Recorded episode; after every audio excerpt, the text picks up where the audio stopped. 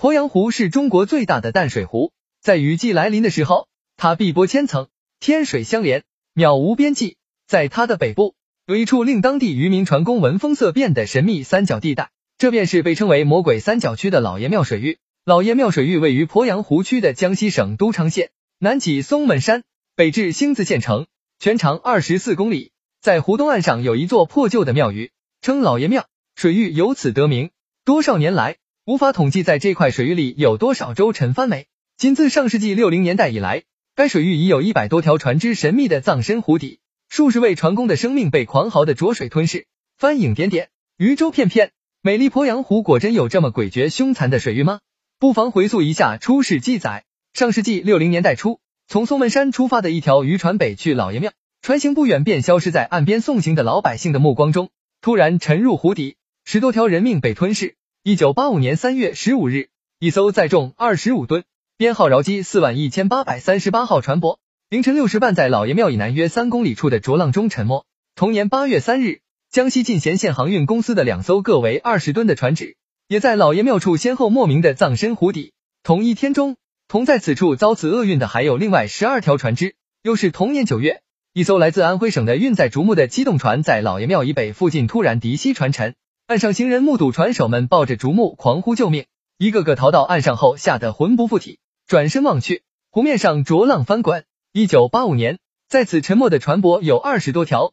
一九八八年，据都昌县航监站负责人透露，又有上十条船只在此水域沉没。显而易见，老爷庙沉船事出有因，绝非偶然，很难说老爷庙建立的确切年代。传说元末年间，朱元璋与陈友谅在鄱阳湖展开决战，一次。朱元璋遭受困顿逃亡，遇上一老神仙，老神仙便派遣一只乌龟将朱元璋救至老爷庙处。朱元璋从此时来运转，后来终于打败了陈友谅，当上了皇帝。当地的老百姓为了感谢救人命的乌龟，便在湖岸边的高地上建起了一座庙宇，称老爷庙。打这之后，船行此地，渔民们便站立船头，遥望着老爷庙，宰杀随船带来的公鸡，用鸡血滴于湖水之中，以祭乌龟。不宰杀公鸡或不烧香拜佛者，将遭到船没人亡之灾。这似乎已成为当地人的习俗。然而，烧香磕头、宰杀公鸡等，并未改变渔民们的悲惨命运。沉船翻舟之事依然从未间断过，而且日趋频繁。老爷庙水域对渔民来说，简直就是鬼门关。迷信自然不可信。那么，在这波浪咆哮的水域下面，到底隐藏着什么？一起意外事件引起了人们的注意。上世纪七零年代中期，曾有人在鄱阳湖西部地区黄昏时。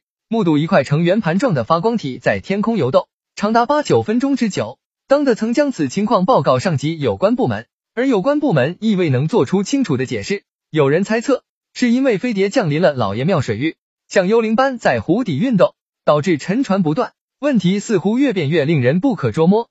然而，魔鬼三角之谜究竟是什么？湖水底下到底有何种鬼域出没，已成为亟待解开的谜团。为了解开老爷庙水域神秘沉船之谜。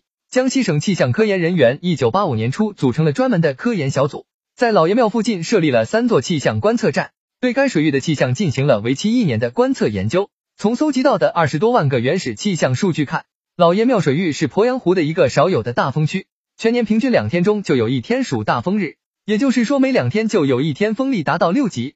老爷庙水域的最大风力达八级，风速可达每小时六七十公里，在鄱阳湖乃至江西省是风速最高的。从当地历史上保存的气象资料中，已显示出这块水域的频繁大风在历史上就存在，这与上世纪七零年代飞碟的传说并无干系。那么，老爷庙水域的大风何以如此之大，且持续时间长？多少年来杀鸡烧香、磕头膜拜的渔民们不会知道，这水域的地形特点给风力提供了一处极为理想的加速条件。这种加速的条件，在一年的观测中，科研人员没有发现有其他神秘之物的作用。却发现风景秀丽的庐山却充当了大风的罪魁祸首。老爷庙水域最宽处为十五公里，最窄处仅有三公里，而这三公里的水面就位于老爷庙附近。在这条全长二十四公里水域的西北面，傲然耸立着奇秀甲天下的庐山。庐山海拔一千四百多米，其走向与老爷庙北部的湖口水道平行，离鄱阳湖平均距离仅五公里。庐山东南峰峦为风速加快提供了天然条件。当气流自北面南下时，即刮北风时，庐山的东南面峰峦使气流受到压缩。根据流体力学原理，气流的加速由此开始。当流向近宽约三公里的老爷庙处时，风速达到最大值，狂风怒吼着扑来，就如同我们在空旷的地带没有感觉，而经过狭窄的小巷，顿感风阵阵吹来一样。狭管效应的结果加快了风速，无风不起浪，波浪的冲击力是强大的。经计算，鄱阳湖水面刮六级大风时，也就是属大风日，波浪高达二米，而此时每平方米的船体将遭到六吨冲压力的冲击。也就是说，一艘载重量二十吨的船。其船侧面积按二十平方米计算，波浪对其的冲击力则达到一百二十吨，超出船重量的五倍。大风狂浪使这块神秘水域沉船频繁，在这块水域中，风浪最为肆虐的多发在一块呈三角形状的大水面上，约占整个水域面积的百分之七十左右。据调查显示，船舶沉没时，大多数都是风起浪击作用的结果。近几年间，每年均有十多条船由此沉没或被浪击毁。老爷庙水域的魔三角之谜可以说已经基本上解开了。似乎又未完全解开，因为这里面所涉及水域底部的地形状态等依然无法观测，而这不属于气象科研人员研究的范畴，这一切有待今后继续探究。